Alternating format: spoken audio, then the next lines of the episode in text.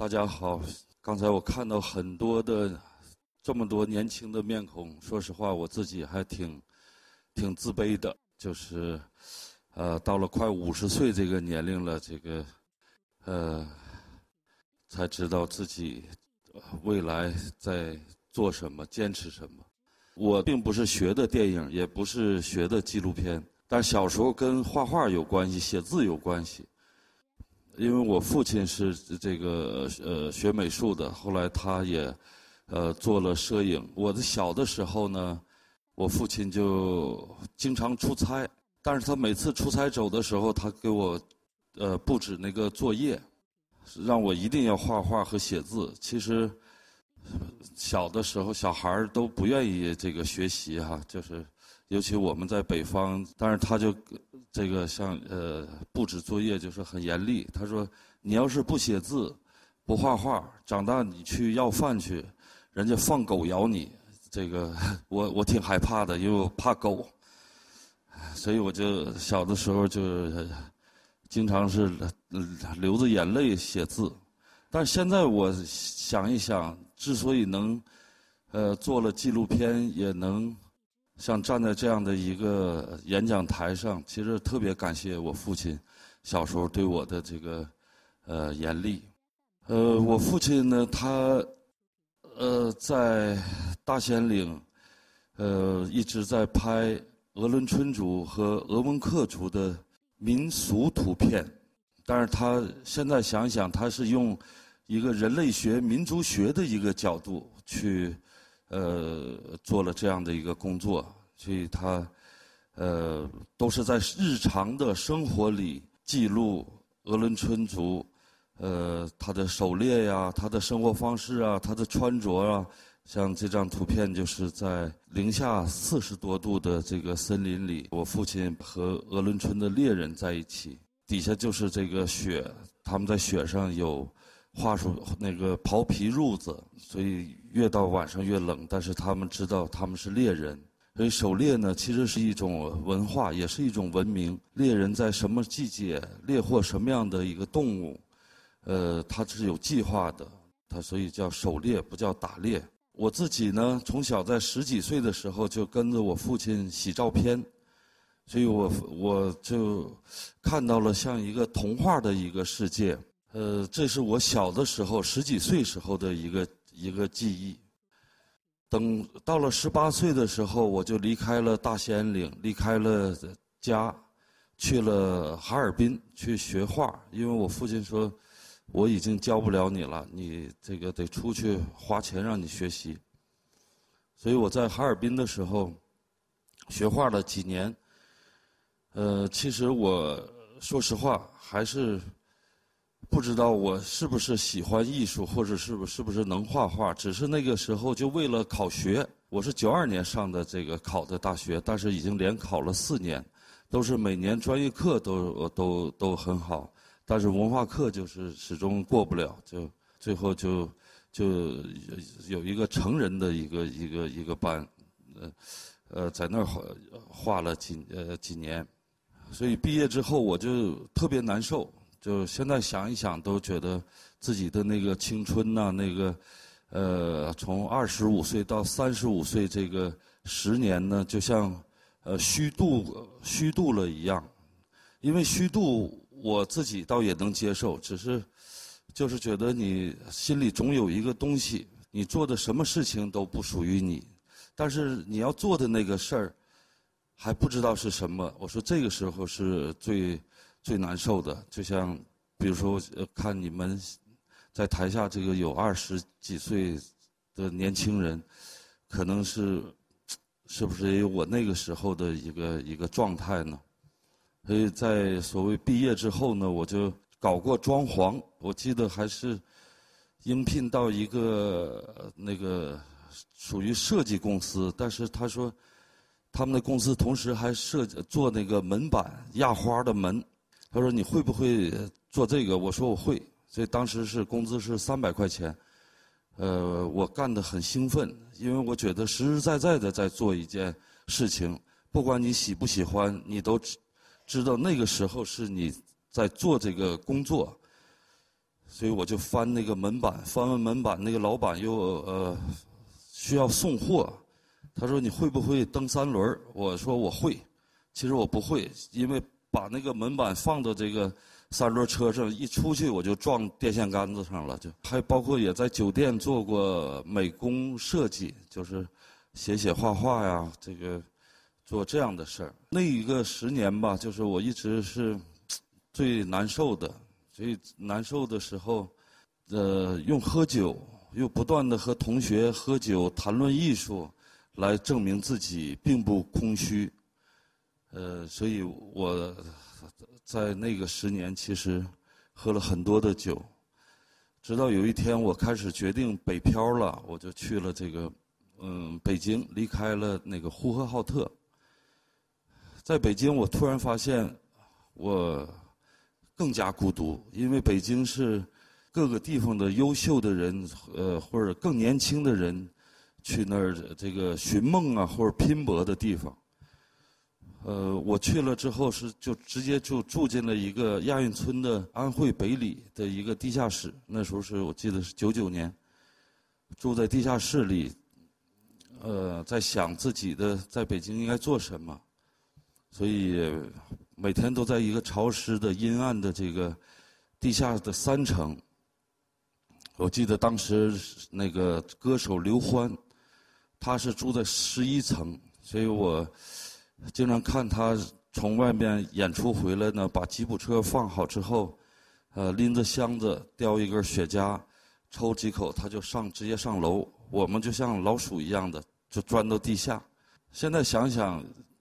那个经历也挺有趣儿。就是每个人在一个时间段里都很脆弱，在脆弱里呢，你可能更加孤独，但是孤独呢并不是坏事儿，就能让你小心翼翼的去想自己应该自己的未来是什么。所以我记得当时我还在拍那个观念摄影，因为两千年的时候，这个中国的新摄影。已经有了一个一个开始了，在秦皇岛啊，还拍了好多的船。那时候是这个平面摄影。后来我的老师叫伊德尔，他是一个当代艺术家，现在也非常有名气。在当时他就跟我说：“他说，你你拍的这个技术已经很好了，但是你缺少观念。”哎，我就说老师，那观念是什么呀？这个他说他就给我举了个例子。因为我用的是多次曝光，所以他说你可能这个呃可以用多次曝光，这个画面很灰暗，但是你这个红旗，因为每一个船上都有一个小红旗，他说这个红旗呢一定是非常红的，血血像血一样的红，像血那个红的彻底，红的。那个深刻就是，所以我一下就理解观念摄影是什么了。所以我呢，也就放弃了用观念摄影来去，呃，表达自己。两千零二年的时候，那时候我已经三十二岁了，就是我终于回了一次我自己的老家，我才发现我有四年没回家。这个我也想说，就是你们。如果现在这么年轻，一定有时间真的回，应该和父母多在一起，因为四年时间太长了。我每次要回家的时候，我我的父母都说：“哎，我们也不不想你，你这个在外面好好的，呃，学习和工作，就是别把心思放在这个家里。”所以我也就所谓的在外面工作呀，呃，拼搏呀，可是。什么事儿也没做成，所以我第四年一回家的时候，我看到我父亲的腿已经呃走不动道了，就是他那个因为很多年一直在这个森林里呃拍摄呀、生活呀，呃我母亲也白发苍苍，在家的几天呢，我就看我父亲写的叫《列民生活日记》，所以我希我希望我是作为一个儿子能为他做点事儿，因为我认为我会。摄影了，我只是想去他拍片子的地方去看一看，呃，看看他的那些老朋友，再拍一些纪念照回来给他看。所以我就在大年初二的时候去了呃，离我们老家有两百多公里的叫奥鲁古雅这个地方。奥鲁古雅呢是这个一个鄂温克的这个呃名字，叫杨树茂盛的地方。所以这里居住的呃史路部落呢，他们是三百年前从贝加尔湖来到了这个黑龙江，因为当时是这个在西伯利亚也发生战乱战争，他们这个部落呢，这个民族本身人数少。为了保存自己的民族，牵着驯鹿，这个来到了这个黑龙江边上。在零三年有一个叫生态移民，就是鹿也要搬下山，人也要下山到这个呃定居点儿。所以我觉得那个春节过得特别压抑。去的时候，就是我父亲给我写了一个介绍信，上面写了呃五六个人的名字。但是我去了，都人说这个喝酒喝冻死了，这个喝酒这个走丢了，这个再也找不着了，这个是呃这个枪伤什么这个死了，所以我就在那个一个气氛里，又加上他们这个生态移民即将到来，他们的结束了这种最呃传统的这种狩猎的方式，再加上我自己那时候的一个感受就是。因为我无所事事，我莫名其妙的就感觉到，好像这个北方有了一种悲情，让我回到这种可能有一种悲壮感的这个森林呐，和悲情感的这种空中，让我找到了一种呼吸。我决定开始做一个纪录片，就是从零二年开始的。但是纪录片，我当时也没学过纪录片，也没学过电影，我就回北京，还这个找到朋友说能不能，还还有电视台的朋友，说能不能呃借我一台机器，我来拍拍一部纪录片，记录一个民族在呃这个时代的一个一个一个变化。我把素材都会给电视台，但是我的朋友说不可能。因为没有电视台都是做栏目的，他不可能是让你能够，呃，给你机器去做，所以我又当时又做了很多其他的工作，就是做了甚至做过这个摄影记者。当时还有有一个叫《神州》杂志，因为我我是觉得神州大地哪儿都能去，所以就去拍了一些照片给杂志，但是心里还是很空虚。就是觉得你总有一个事儿来牵绊着你的时候，你就特别难受。所以到零四年的时候，我就放下了北京的工作。当时我女朋友借了我一个她家里的一个最小的一个摄像机，就是那个叫掌中宝。所以我就从零四年开始，呃，做了纪录片。第一年呢，就是我的工作就是能够去在山上挑水啊，冬天刨冰啊，这个去呃找驯鹿，做了这一年的观察和铺垫，所以零五年开始算是正式开始拍吧，但是没想到一拍就拍了呃八年，所以在八年里拍了第一个片子叫《奥鲁古雅》，奥鲁古雅是讲了。在奥鲁古雅的我所在的那个酋长家和他的几户人家里的一个，在生态移民过后，他们因为不适应山下的生活、定居生活，又把驯鹿迁回到森林之后的呃生活，用了三年的素材剪了这个奥鲁古雅。这个老老人呢叫马利亚索，他是当时是。生态移民也没有下山，就是在森林里，呃，生活了九十年的人。因为我父亲在在呃三十年前拍过他，在那个几年在一起，所以他就把我当做一个老朋友的一个孩子一样。后来我去，我父亲在十年前零六年的。十一月份去世之后，我在零七年再去拍、再去上山的时候，我跟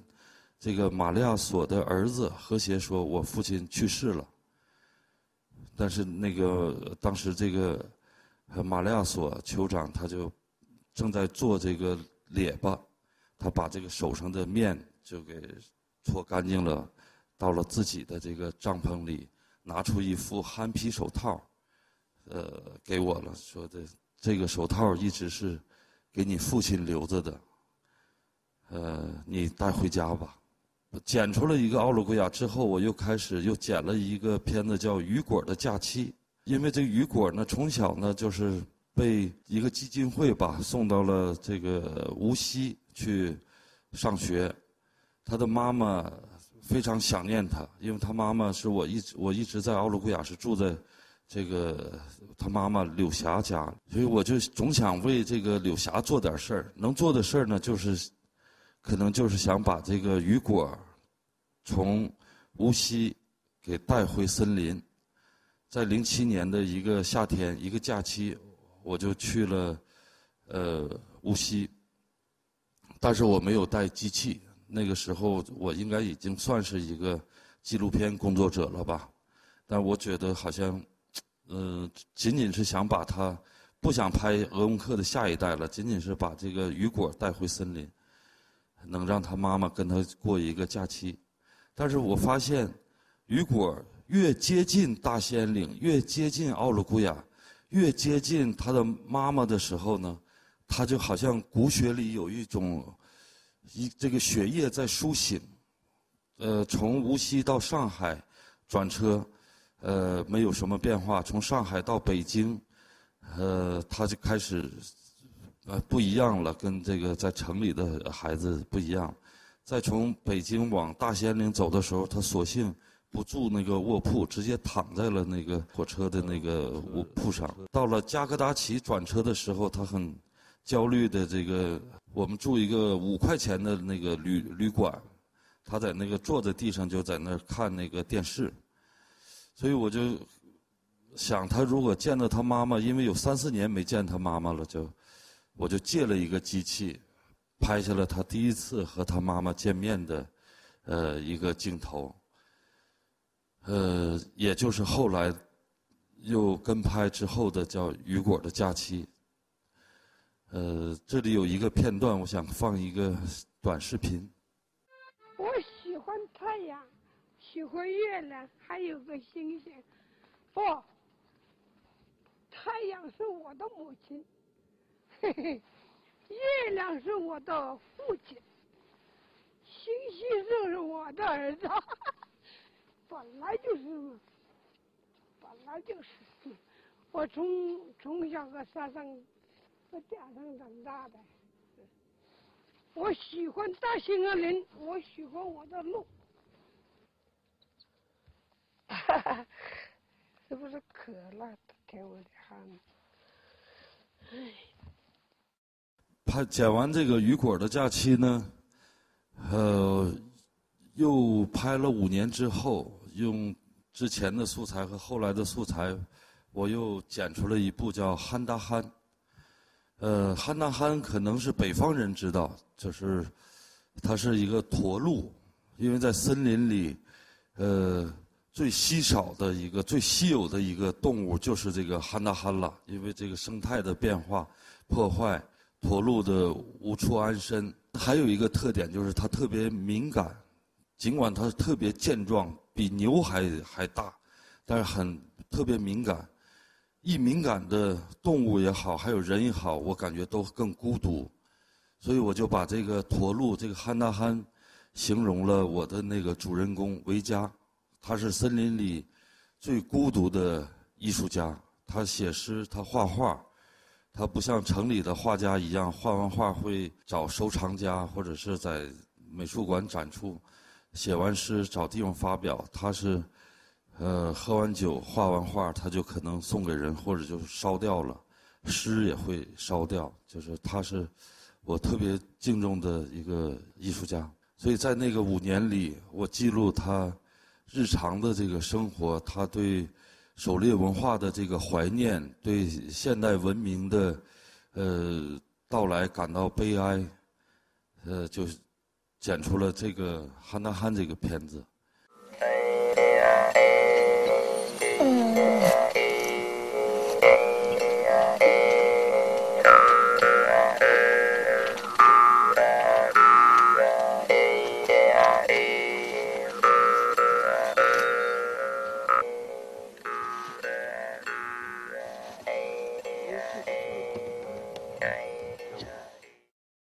它能潜水，嗯，进进水里，搁搁水里这么吃，吃完了。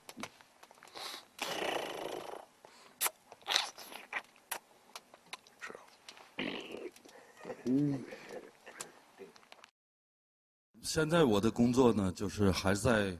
呃，形已经形成了一个主题，就是关注北方少数民族在当下社会的生存状态、精神状况，关注北方少数民族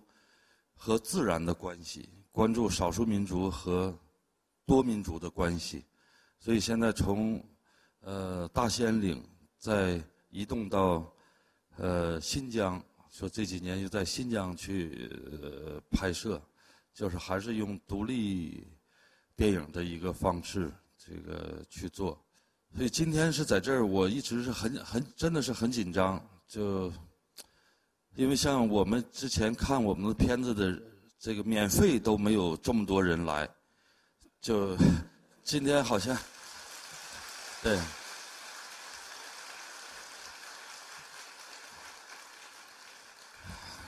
所以我是这个推辞了好几次，说的不不敢上这个一席的讲台，因为我特别尊重、尊敬这个呃一席的呃说的人文科技和白日梦，这是这个我说，